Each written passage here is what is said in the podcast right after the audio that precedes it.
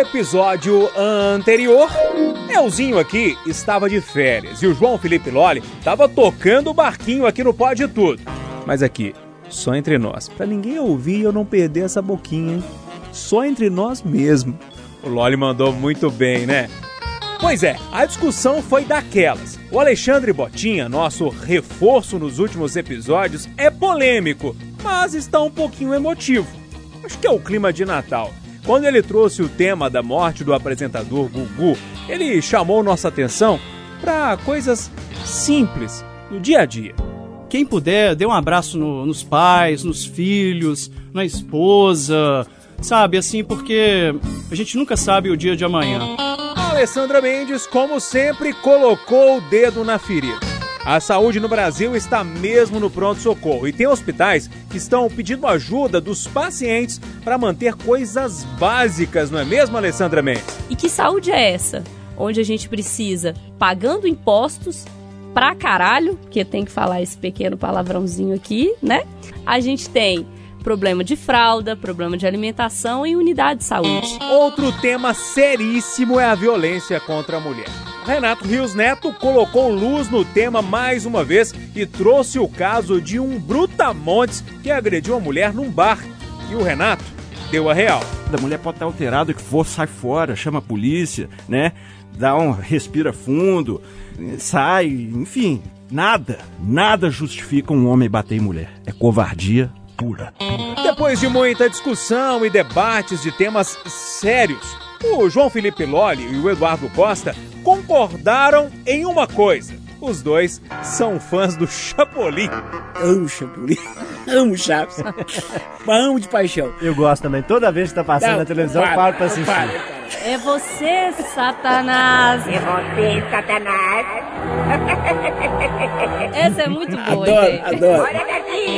Então é isso. Aumente o volume do seu aplicativo, porque o episódio 015 do Pode Tudo está no ar.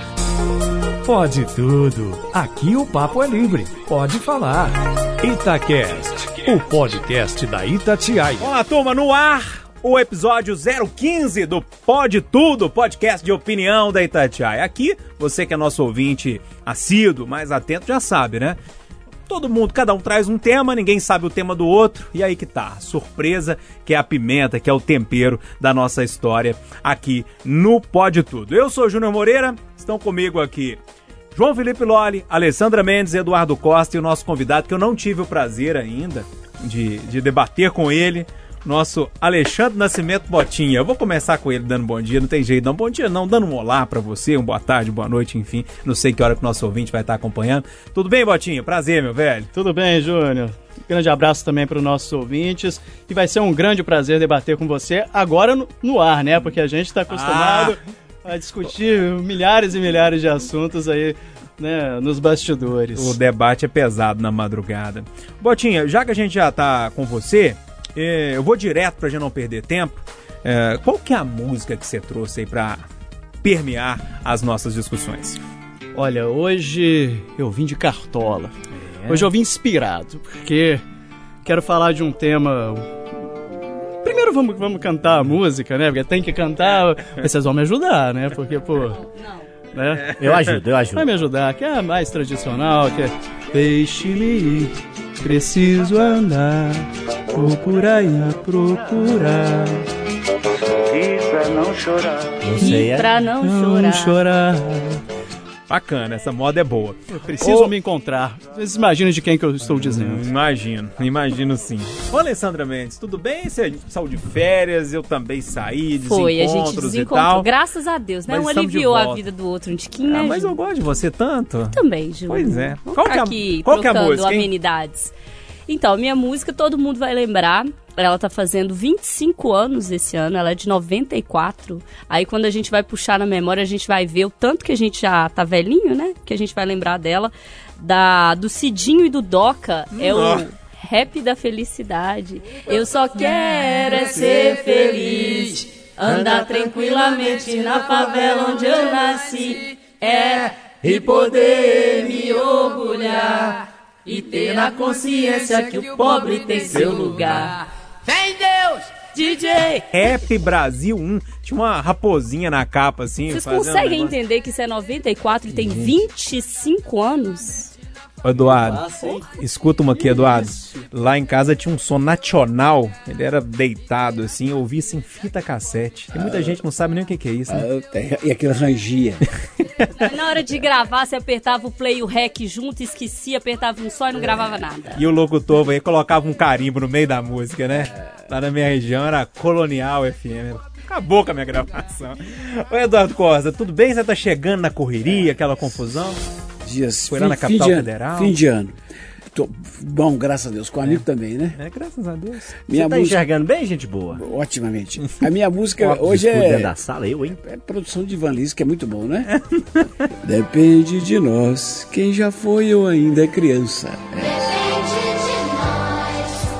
Acredita ou tem esperança. O programa tá bem Faz musical hoje, tô tudo gostando de ver. melhor. Já que você tá cantando, João Felipe Loli, você gosta de dar uma palhinha a capela aqui no, no Pode Tudo? Qual que é a música aí que tá permeando a sua cabeça nesse dia? Eu canto, mas não sei cantar, né, Moreira? Tô aí firme e forte, eu tô com uma Tá música... tentando, tá bom. Tô tentando, né? Tô tentando, machucando o ouvido aí alheio. Mas essa é uma canção que eu descobri há relativo pouco tempo, dois, três anos. Ouvia e ouço muito Sai Guarabira, mas é uma canção que, que eu não, enfim, não tinha conhecimento. Quando ouvi, me apaixonei por ela e acrescentei a outras muitas de Sai Guarabira, como Pendurado no Vapor, é, Adiante, Mestre Jonas, Sobradinho e muitas outras. Essa se chama Meu Lar é Onde Estão Meus Sapatos. O refrão fala essa frase título, né? Meu lar é onde estão meus sapatos, um pouco em cada pedaço e lugar. Meu lar é onde estão meus sapatos. Acho que é algo interessante a gente que vive. Opa!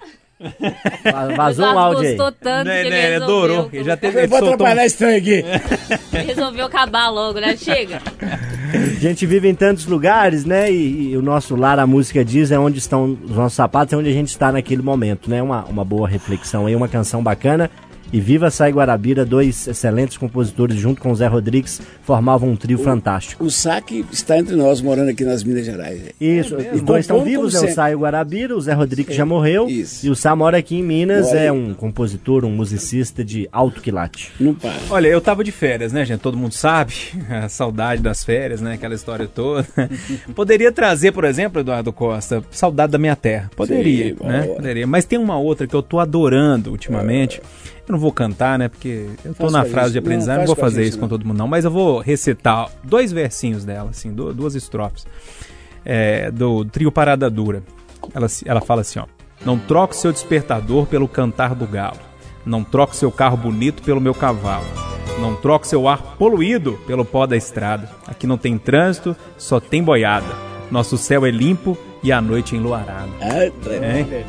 Parada dura. Não troco o seu despertador pelo cantar do galo. Bacana demais, né? Bacana. Isso aí, um golinho de pinga, filho. Nossa. E o Torres Torresmo? cabeludo.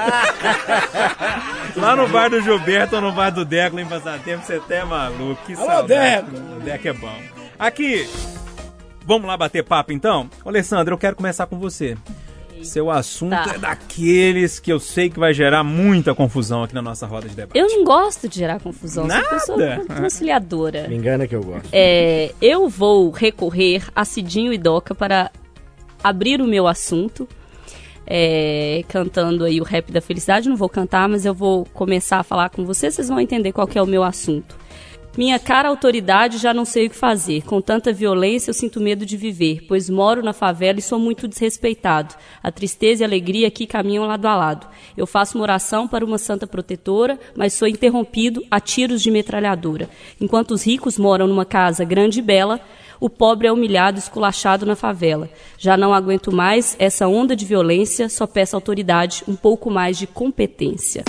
É assim que Cidinho e Doca começaram em 94 o Rap da Felicidade. A gente está em 2019 discutindo o Rap da Felicidade. Nada mudou. Nada mudou. Infelizmente, é, eu quero trazer aqui o assunto de Paraisópolis, onde nove é, jovens, muito jovens, morreram é, durante uma ação policial dentro dessa que é a maior, uma das maiores favelas do Brasil, tem 100 mil habitantes, fica cercada por um, por um bairro de classe alta de São Paulo.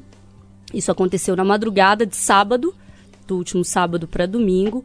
Até hoje, é, quarta, quinta-feira, onde quando a gente grava o podcast, a gente tem algumas manifestações. A gente viu o ministro Sérgio Moro dizer que, ao que tudo indica, houve excesso, que tudo será investigado. Aparentemente, usou, né? Aparentemente. A gente ouviu o coronel da PM, porta-voz da PM de São Paulo, dizer também que vão periciar as imagens, mas as imagens sugerem excessos. As imagens, para quem não viu, é, e digo que é necessário ver, apesar de serem imagens muito fortes, mas é necessário ver. A gente ouve policiais gritando: vai todo mundo morrer! Vai todo mundo morrer! É, a gente ainda não sabe direito o que aconteceu, as investigações estão em curso. A PM diz que entrou é, numa incursão atrás de duas pessoas numa moto e essas pessoas teriam se escondido em meio a esses milhares de jovens que estavam nesse conhecido pancadão de São Paulo. É, as incursões em pancadões agora são frequentes por lá. Os moradores, durante a semana, que já foram ouvidos, dizem o contrário, que não, que não tinha nenhuma incursão atrás de, de dois suspeitos, que eles foram mesmo para reprimir o baile funk. E aí eu quero chamar a atenção para algumas coisas, assim, nessa semana que eu vou jogar a discussão para vocês, porque para mim o rap da felicidade representa a minha opinião, assim. Acho que precisa de mais competência da autoridade, a gente precisa olhar o pobre como humano. A gente não pode fazer como o comandante da rota em São Paulo, em uma entrevista no início do ano, disse, que tem um tipo de abordagem nos jardins e outra na favela. Isso não dá para acontecer, é todo mundo do mesmo lugar. Então não dá pra gente aceitar esse tipo de coisa. A gente já viu, por exemplo, o bombeiro dizendo que cancelou a chamada para o SAMU, porque a Polícia Militar disse que estava socorrendo. A gente viu esses jovens, alguns, ao que tudo indica, mortos no local, sendo levados empilhados dentro das viaturas para o hospital, o que significa que você tirou ali tudo do local, você alterou a cena do crime, porque há uma morte, logo há um crime. Então, assim, a gente não está discutindo se foi a PM, se não foi a PM. Isso é a investigação que vai dizer, mas há um crime, são nove mortos. Alguns teriam sido mortos no local. Então a PM tirou esses, esses meninos dali. E o que me deixou mais triste essa semana foi ver as justificativas nas redes sociais dizendo assim: ah, mas seu filho estava lá, ele estava procurando, né? Se ele tivesse dentro de casa, ele não tinha sido morto. Se ele tivesse estudando, se ele tivesse não sei o quê, se ele tivesse não sei o quê. E aí eu queria lembrar para os nossos ouvintes que eu desafio a vocês a me dizer quem nunca soube de uma festa rave, funk na Zona Sul, é, baladas, que não tinha droga e que presenciou a polícia com esse tipo de ação. Sertanejo tem também. Várias, né? tudo, né? Então, que polícia é essa? Que ação é essa? Que sociedade é essa? Eduardo Costa, a Alessandra deixou um monte de pergunta no ar aí. Não, eu só quero responder uma mais importante. Ela quer uma explicação, ela quer entender. Quer dizer que é uma explicação. Eu vou te dar. A explicação é simples, a ausência de Estado. Veja só, quem mora em vila e favela, o jovem, o adolescente, não tem clube social, não tem sítio, não tem praia, não tem casa em Miami. Como é que vai queimar energia? Aí, antes a gente tinha desculpa de que não tinha nem espaço, mas hoje com Vila Viva, que é uma benção, você tem, por exemplo, na Serra, a Praça do Cardoso, que é espaçosa. Então, o que, que a Regional Centro-Sul da Prefeitura de Belo Horizonte tinha que fazer lá? A de Santa Luzia, a de Pedro Leopoldo, a de Vespasiano, a de Paraisópolis. Organizar encontros, oficinas, futsal, bente altas, peteca, futebol e baile, festa, happy hour. Eles não fazem. O que, que o tráfico, que já é o Estado nessas áreas, faz? Assume o baile. E quando ele assume, ele tem que vender a pedra. E quando vende a pedra e mistura pedra, alegria, e 16 anos, meu amigo, eu já tive essa idade, dá sexo explícito no meio da rua, dá xixi no meio da rua. A vizinhança não aguenta e chama a polícia. E a polícia, que não tem nada a ver com a história, vai lá e cai no colo da polícia. Porque se, dependendo da hora que chegar e como chegar, apanha. E dependendo da hora que chegar e como chegar, é tocado de lá com a pedrada garrafada. Então, a polícia não tinha que estar lá. para resolver isso. E é uma covardia que agora esteja caindo no colo dos, dos PMs. Ou tinha que estar lá antes para dar segurança, Não, como não. acontece num Parque Antártico, tendo um Não, show não, do Bon Jovi, por é, mas, exemplo. não, mas no caso aí seria inclusive segurança privada. Ou poderia estar fazendo patrulhamento, mas ela, ela nem, nem apareceria. Quem tinha que estar lá antes é a prefeitura, é o poder público, que não vai. Ô, Alexandre Botinho, eu vou deixar Esse, o esse- esse é só um caso. Nós vamos ter isso aqui, isso. Breve. Não, isso é- Breve. A, a único ponto que, que, eu, que, assim, que eu coloco mesmo, Eduardo, porque, por exemplo, você vai num show, sei lá, do, de qualquer, do Paul McCartney no Mineirão. Na hora que a gente tá chegando lá, não tem um monte de polícia ao redor ali com a sinaleira. Por que não ter lá antes também, organizando a parada lá na favela? Eles nem deixam a polícia organizar. Não é, mas assim, é, eu sei que, que, é, que é muito complicado. Culpar a polícia é a coisa mais Não, fácil. não tô mundo. culpando a polícia. É a coisa mais eu, eu fácil tô do falando mundo, que a polícia faz parte do Estado. Você É. compreende? Eu acho que É. do pedido que você faz, a polícia também faz É, parte mas dele. ela, ela, ela, ela tem outra função. Ela não tem a função de protagonista. Achei, achei a palavra. Alessandra, eu vou responder pra você. Sabe o que que aconteceu aquela merda em Paraisópolis? Porque a polícia virou protagonista e tá errado. E Eu acho que o, o que me preocupa, do eu, eu consigo entender muito assim a- a- o seu argumento de falta de Estado, mas o que me preocupa é que a polícia virou protagonista com uma postura de que pode gritar, vai morrer todo mundo. E isso é muito preocupante. Isso aí, isso aí. o- Isso é muito O preocupante. exemplo vem de cima. É, e vem mesmo, né? E aí, Botinho, o que, que você achou dessa história toda? Você acompanhou durante os últimos dias, né? Lógico, editando o jornal da Itatiaia, primeira edição.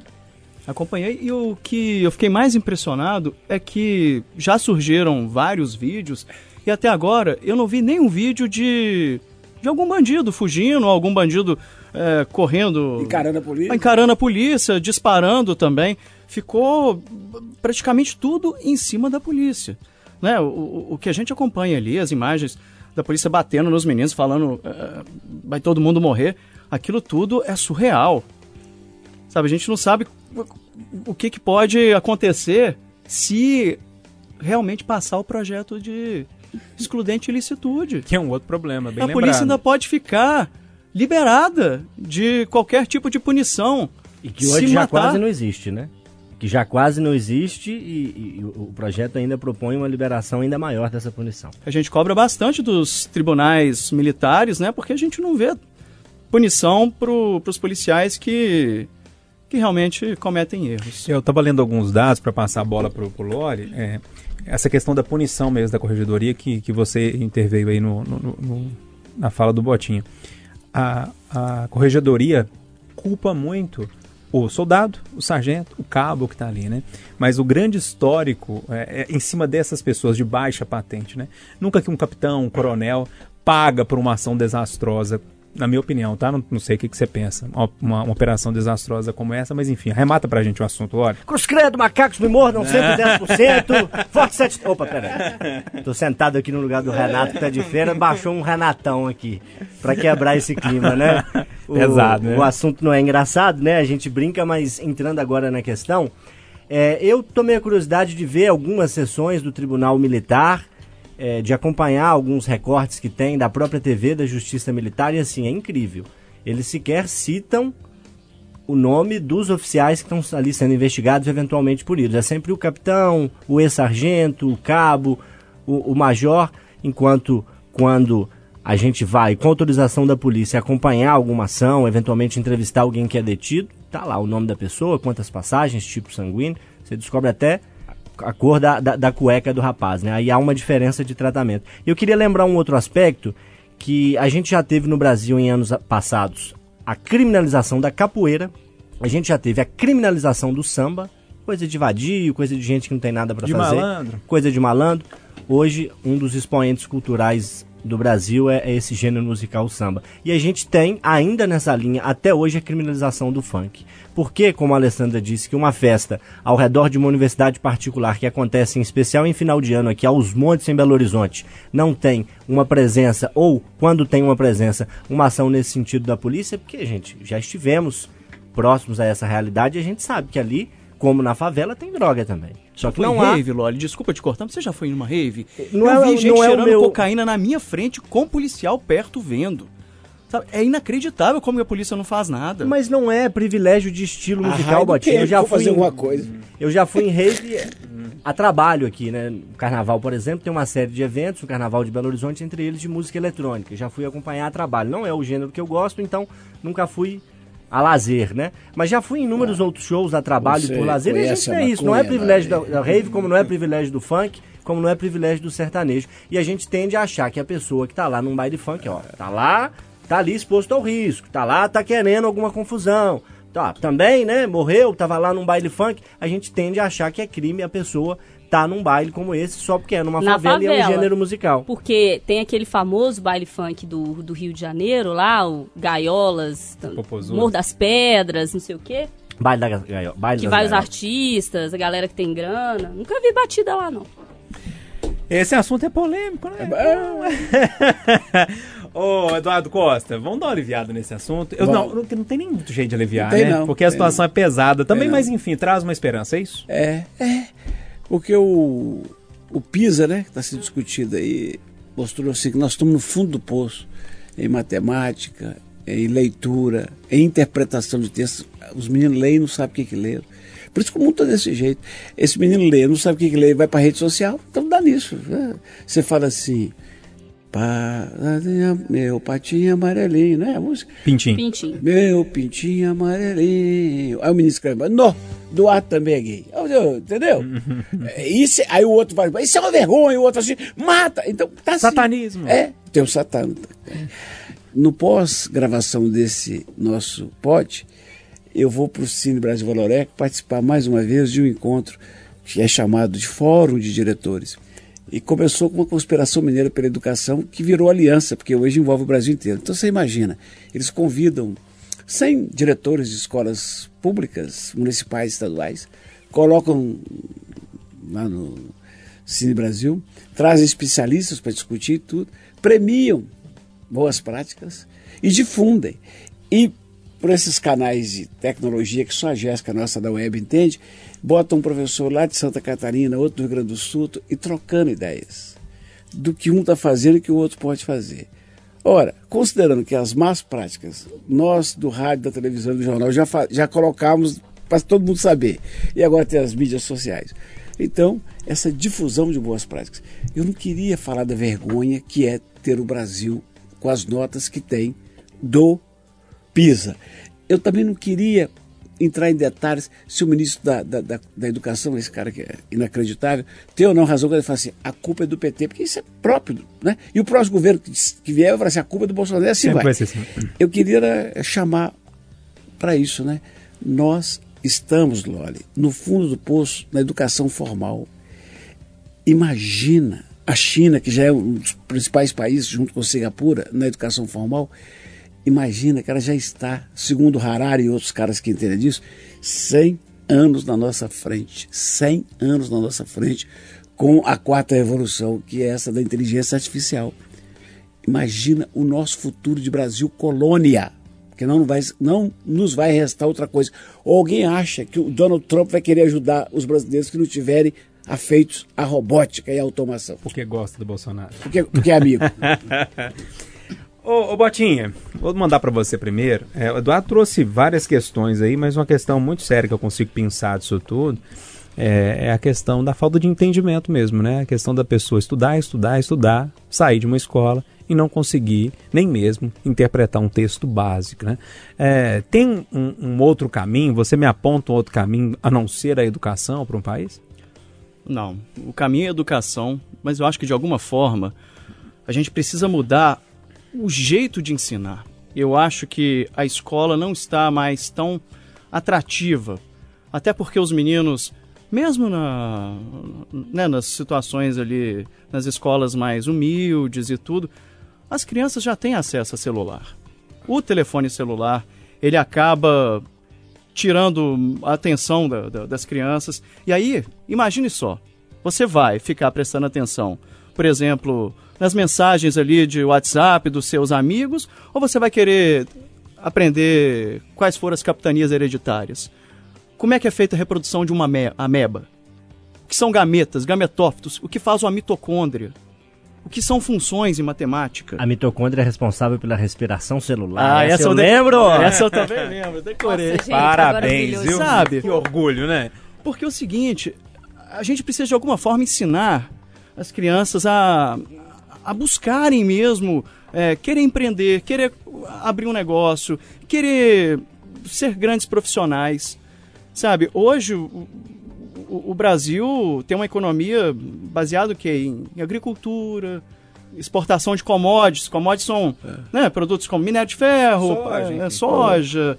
A gente não tem, como, como o Eduardo disse, né, a questão da, da educação que a China tem. Isso. E a gente está perdendo os, os bons empregos, sabe? Assim, nossos jovens não estão saindo prontos para ocupar bons cargos em empresas grandes. Hoje, eu acho que no Brasil não tem ninguém, ninguém que possa ser presidente da Petrobras. Ninguém. Ninguém tem essa capacitação no Brasil, na minha opinião. Ô, Alessandro, o Botinha trouxe mais um, puxou mais um tema aí, que é a questão da tecnologia brigando com o modo conservador de ensinar, né? Hoje em dia, ah, se a gente for pensar num modelo conservador de ensino, a gente tem um professor em pé com um quadro negro de vez em quando ali, um data show, uma coisa assim e tal. Mas a Jéssica Moreira, que é a nossa eh, responsável pelas redes sociais, me lembrava que me soprou que apesar de tudo isso, da gente ter essa bolha nossa, que todo mundo está conectado, 30% da população brasileira não tem esse acesso à internet também, né? É um paradoxo, uma coisa complicada eu- de encaixar eu também. né? preciso dizer que depois da explicação técnica do Botinha e do complemento do Loli, ambos são mitocrônias. Para mim, hoje facilita a minha respiração. Ah, me ajuda aí, né? É, mitocôndrias. Então, eu, eu acho que a gente pode sim discutir método de ensino, eu acho que é sempre válido, mas eu acho que tem algo por trás antes da discussão do método de ensino, que é investimento. Como é que você vai discutir a tecnologia dentro da sala de aula se tem sala de aula que não tem carteira, que não tem merenda, que não tem professor, que não tem parede? Porque, na verdade, a gente está na nossa realidade, às vezes de classe média, é, mais ou menos alta, enfim, mas esquece dos rincões do país e, e, assim, eles estão aqui. Se a gente for na periferia de Belo Horizonte, a gente vai ver escolas diferentes das escolas daqueles bairros de classe média. Se a gente for para Neves, se a gente for para Ibirité, se a gente for para o norte do estado, Vale do Jequitinhonha, a gente vai ver situações que não dá para a gente discutir ali como usar a tecnologia, porque na verdade os meninos vão para a escola para comer e, e às vezes falta merenda. Então, assim, investimento eu acho que é a palavra-chave. Nesse sentido, eu vou trazer duas coisas rápidas que eu conversei essa semana com o professor Ro- Carlos Roberto Jam- Jamil Cury, que é da PUC, que é um, um grande pensador dessa área da educação. E ele me chamou a atenção para dois pontos que eu quero compartilhar com vocês. Dois ligados a investimento, que eu acho que educação é o, o caminho, e esse caminho só vem com investimento. Um, o Fundeb vence no ano que vem dezembro de 2020, o Fundeb acaba. Para quem não sabe, é o fundo da educação básica. Se esse dinheiro deixar de chegar para os municípios, você deixa de ter dinheiro para manter a escola. E a, a gente não está discutindo isso com seriedade. Porque Não, o ano tá que vem discutindo. chega, ano que vem é ano de eleição municipal, então muitos deputados vão estar ali engajados a elegerem os seus vereadores, os seus prefeitos, muitos vão sair a prefeitos, então, né? E vai vencer em A dezembro. única que fala sobre esse assunto é a Tabata. Faz- Fazer justiça. Ela fala isso em Exatamente. toda entrevista, ela fala que sobre é uma, uma base dela, né? Que é um, um, Uhum. Um dos pilares Uhum. dela. Então, assim, tem isso e tem uma outra coisa que é uma possibilidade que o governo aventa via Paulo Guedes, que é desvincular a receita de investimento em educação e saúde, que hoje é obrigatório, desvincular a receita federal. Então, assim, o dinheiro que hoje é obrigatório investir 25% na educação e, se eu não me engano, 15% na saúde, isso seria desvinculado. É difícil passar, porque é uma proposta de emenda à Constituição e tal, mas a gente já viu agora perder dinheiro para a saúde no DPVAT, a gente viu perder dinheiro para educação e para a saúde no teto, no projeto de teto do teto, né, dos gastos públicos. Então, assim, me preocupa muito para onde a gente está indo. E ainda nesse cenário de falta de investimento, a gente tem o cenário de desvalorização do professor. Então, a gente está tateando, lembrando, 2019 acabou, gente. O próximo PISA sai em 2022, desse triênio, 19, 20 e 21. 2019 não teve investimento. Como que vai ser o resultado de 22 do PISA? É, a tendência não é boa, não. Você quer completar, Rui? Só fazer uma, uma lembrança, né? Já que a Alessandra disse que as escolas são diferentes nas periferias e também nos rincões do Brasil, o- as agências do Banco do Brasil já são iguais em qualquer lugar, né? Interessante isso, né, Botinha? Ô, ô Loli, pra você fechar essa história toda, que eu sei que você também é uma pessoa muito ligada à educação, a Alessandra puxou uma palavra que é investimento. Eu puxo uma que precisa vir junto com o investimento, que é gestão, que eu acho que falta um pouco aqui no Brasil. Como é que você arremata isso pra gente? Eu antes quero dizer que o, um dos podcasts que eu escuto e recomendo aos nossos ouvintes, até porque a gente aqui não está Uhum. brigando, dá para escutar todo mundo, Uhum. né? É o Café da Manhã da Folha de São Paulo, acho que muitos devem ouvir que é muito bom. E numa edição recente, eles discutiram a questão da entrada de robôs no mercado de trabalho e como isso pode impactar na perda de, de trabalho, no fechamento de algumas profissões que podem ser robotizadas. Fica aí, enfim, é, a dica. A respeito do assunto, do tema, eu vou repetir aqui um argumento que eu ouvi do professor historiador Leandro Carnal, que ele disse numa entrevista no programa Roda Viva. Quem já teve a oportunidade de vê-lo nas redes sociais, ou até mesmo pessoalmente, ele teve em Belo Horizonte há não muito tempo, é é uma pessoa que eu admiro muito, eu acho ele muito inteligente, ele é um excelente orador, ele argumenta muito bem e organiza muito bem as suas ideias. E o que ele disse, e eu, por pesquisas, passei a concordar, é que dificilmente a gente pode dizer que talvez falte investimento, falte dinheiro.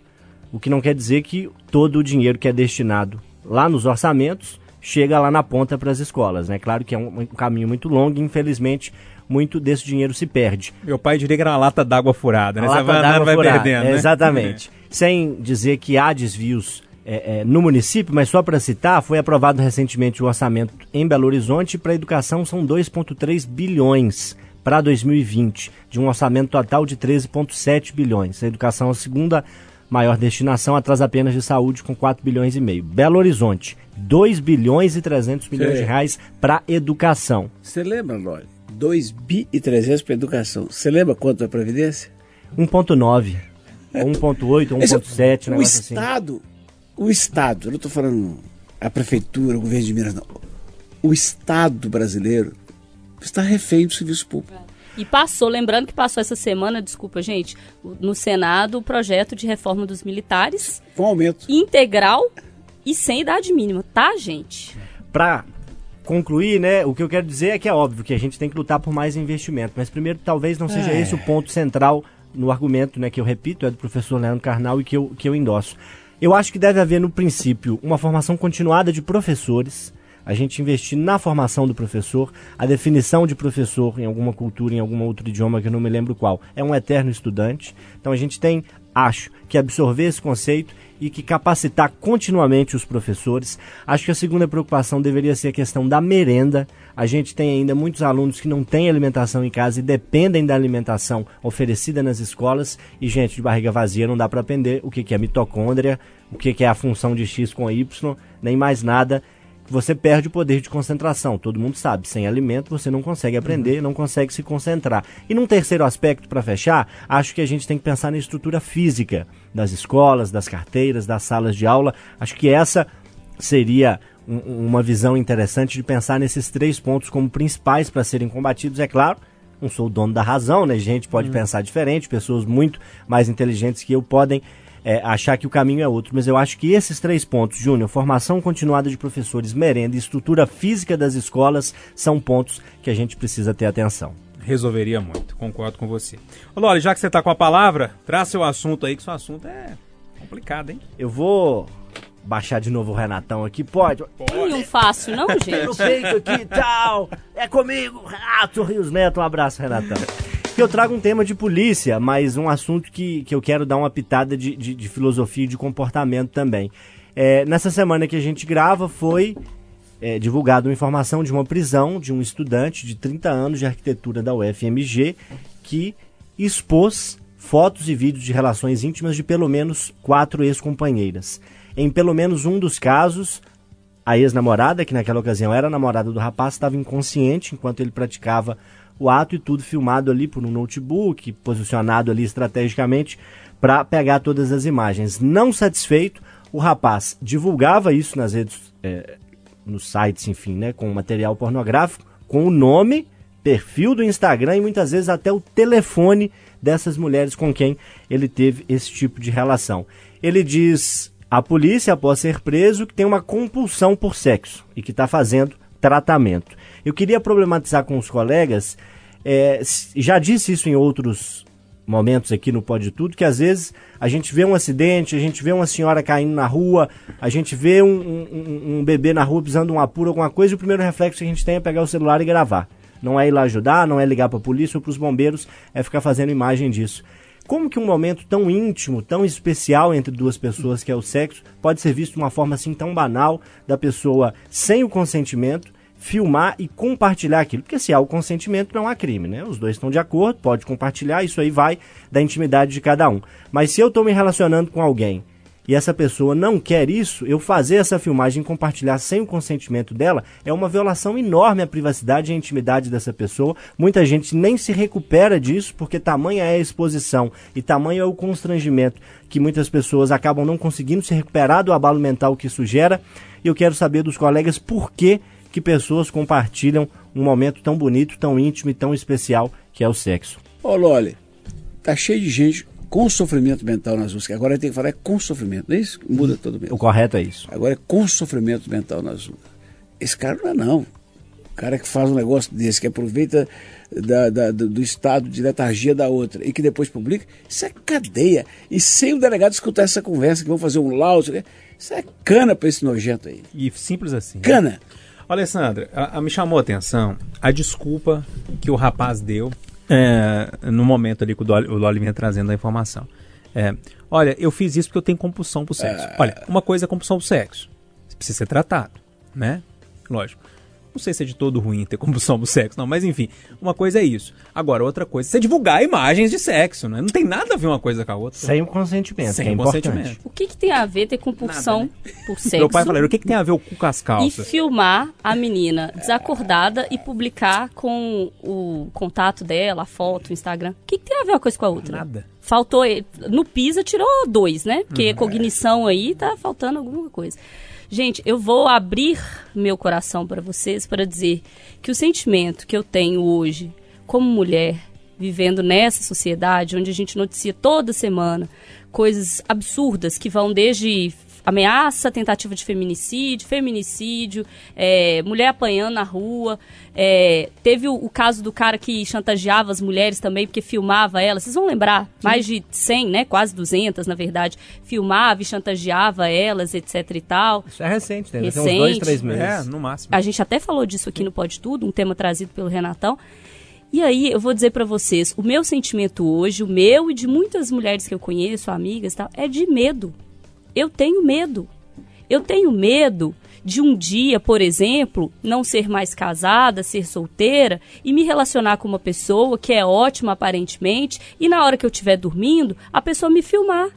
Eu tenho medo de sair na rua à noite e o cara que estiver do outro lado da rua se achar no direito de me assediar. Eu tenho medo de trabalhar em algum dia em outro local onde as pessoas não me respeitem. Eu tenho medo de ir em festa no, de fim de ano, em algum lugar, as pessoas colocarem alguma coisa na minha bebida e eu acordar, sei lá onde, vítima de um estupro coletivo. E eu não estou falando absurdos. Dê um Google.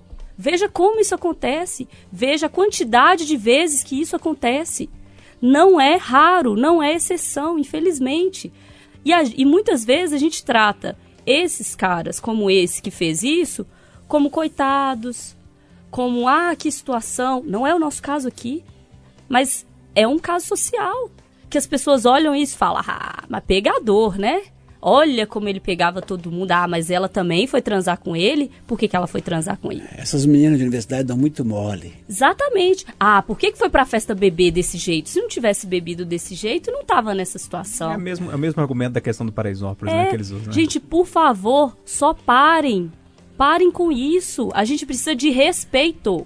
É respeito. Ô, ô. Nada mais. Ô, Alexandre, de- duas palavras que a, que a Alessandra trouxe ali. Respeito, Alessandra. Alexandre? Ah, é, é o Botinha, né? Ah, me perdi. Eu tentei ser formal, me, me ferrei, né, Ló? mas a, a, a Alessandra trouxe respeito ali no final, mas uma palavra que ela trouxe no início, medo. E, e eu vou puxar, o Eduardo acompanha que ele acorda cedo. Eu, na primeira hora do, do Café com Notícia, eu faço um- uma pesquisa, um data júnior que eu chamo, né? Ou seja, jogo um tema no ar e quero ver o que, que as pessoas falam sobre aquele assunto. E um dia eu perguntei sobre medo. De vez em quando eu faço algumas perguntas existenciais, assim e tal, meio filosóficas. Vocês têm medo de quê? Foi impressionante o número de mulheres que participaram, que participou. Não. É, falando que tinha medo de sair de casa naquele horário que estava ouvindo o café. Hum. Por quê? 5 horas da manhã, hoje não tá claro, mas no, no horário é escuro, né? Quando você tá no, no, no outro ciclo do ano, tá escuro ainda. Então, eu tenho medo de sair na rua. E eu ficava assim, gente, medo de sair na rua. E a Alessandra, com as respostas dela, ela falando, eu tenho medo disso, de, daquilo, daquilo, ela me respondeu muito. É, é, para nós homens, Botinho, isso é um pouco distante, talvez por isso que eu não entendi tão bem naquele momento, né? E tendo a palavra da Alessandra, que tem lugar de fala nessa história, apesar de eu não gostar muito dessa expressão, mas, né, tem o lugar de fala nessa história, é, eu fico pensando, né? Imagina só se, se a gente vivesse desse jeito também. É meio desesperador, né? Demais, cara. Eu tô- esse depoimento da Alessandra também mexeu comigo aqui. Eu tô pensando, pensando. E, cara, quando a gente. Sei lá, quando a gente faz qualquer coisinha errada. E se tiver medo de ser preso, qual que é o seu maior medo de ir pra cadeia? Do Paulão pé de mesa, que É de ser chamam, né? estuprado na cadeia. As mulheres, cara, sentem medo todos os dias de estupro nas ruas. Porque não podem sair cedo. Dependendo do horário. É difícil estar com uma roupa mais curta. Porque ela pode ser atacada. Dependendo do local. É horrível. Eu tenho que virar pra minha esposa e falar: ó, meu bem, pode vestir roupa que você quiser, claro, pelo amor de Deus. Mas só toma cuidado onde você vai estar. É, é ruim falar isso. É. ruim a gente saber que a mulher não tem essa liberdade de ir e vir. é, que a gente, a gente também não tem 100%, né? Mas a gente tem bem mais Muito do que mais, elas. né? Muito mais. É é? angustiante mesmo. Ô Botinha, eu sei que, vou deixar com você a palavra, porque eu sei que pra você a angústia, todo mundo falou desse tema, não falou? A gente fechou Falou, a roda? falou. Bacana. Eu sei que pra você esse tema é angustiante que você vai trazer também. Pra você, deixa eu ver aqui, pro Loli talvez também um pouco angustiante. Diga aí. Esse tem de pegar a gente de surpresa é duro, hein? Já Faz, faz, toca um terror antes. Ele estava acostumado em saber os temas, que ele É. ficou apresentando durante um tempo. Achou, bonitão? Tava bom, mas o que tava, tava, tava bom, mas parece que piorou. É, acho que a gente tá precisando falar abertamente sobre a situação do Cruzeiro, sabe? A gente tem que falar. Não é possível. A gente tem que A falar. atleticana sorrindo Vamos ali. a atleticana gostou. Mas a gente tem que falar. Gente, Gente, o Bodinho fez um drama agora que eu achei que ele ia falar, tipo assim, Segunda Guerra, Terceira Guerra Mundial. Sabe? Mas é mais ou menos isso. É. porque isso mexe com o humor da gente. Cara, eu tô tendo semanas péssimas. Cara, ontem o meu dia mudou inteiro pra eu assistir Atle é, Corinthians e, e Ceará. E dormiu bem, graças a Deus, um né? louco de ver o pênalti pro Ceará que foi marcado pelo VAR, depois voltar atrás e tudo. Mas, gente, a gente não o Cruzeirense não pode ter um presidente que é um nada. Nada. O Wagner Pires de Sá, ele delegou poderes para as pessoas erradas. Mas esse cara tem que renunciar. Não é possível a gente ter uma pessoa que não consegue conversar. Como diz- Não consegue dar uma ordem. Sabe, ninguém respeita aquele cara. Como diz Seu meu avô, Wagner, pelo amor de Deus, renuncia. Jogadores. Apesar dos salários atrasados, né, que a gente realmente sabe que é, que- que é uma situação Errado. complicada. Tá errado. Ele tá errado. Mas, gente, não é possível que o Emerson Pansieri vai cobrir o Cruzeiro, chega lá, ele tá muito mais em forma do que o Robinho, do que o Thiago Neves, do que o Edilson. Vocês já viram o Diego Hipólito, por exemplo, fora de forma? Vocês já viram assim? O- a- os caras são atletas. Atleta tem que ter corpo. Atleta usa o corpo pra jogar bola. Não é possível o Robinho ter uma barriga. Até, até você, viu, seu Fábio? Gosto muito de você. Eu não sei mais o que falar.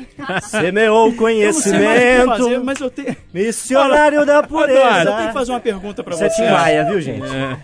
Um dirigente disse pro, pro Everton Guimarães, É. é nosso colega de imprensa, amigo. um dirigente do Cruzeiro disse que se cair, reorganiza. Se ficar, piora.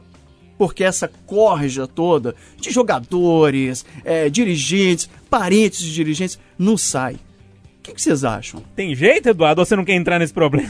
Esse é problema que eu desconheço, porque eu estou do outro lado da lagoa. Botinha, uma informação tranquilizadora. Eu sei o que é esse sofrimento há muitos anos.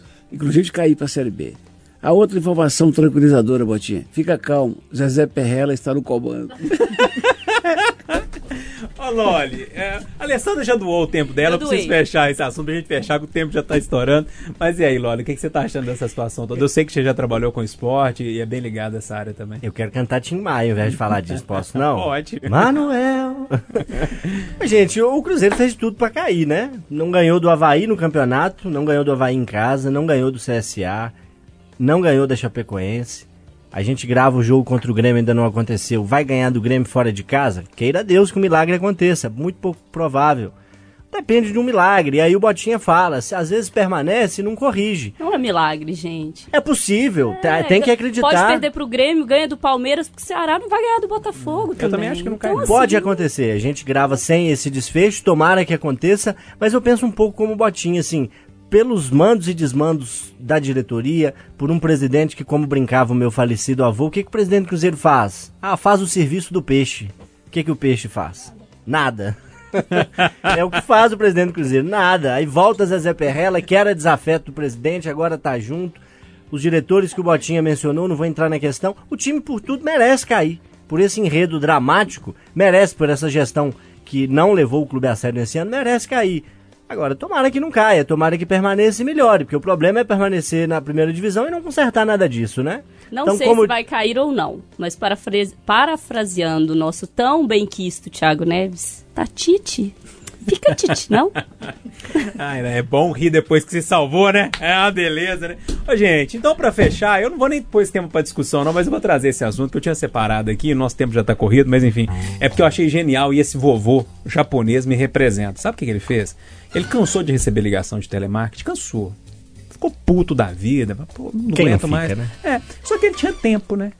Fazendo nada, aposentadoria caindo todo mês no bolso e tal. Ele sentou perto de um orelhão lá no Japão e ligou 24 mil vezes para o telemarketing reclamando do telemarketing.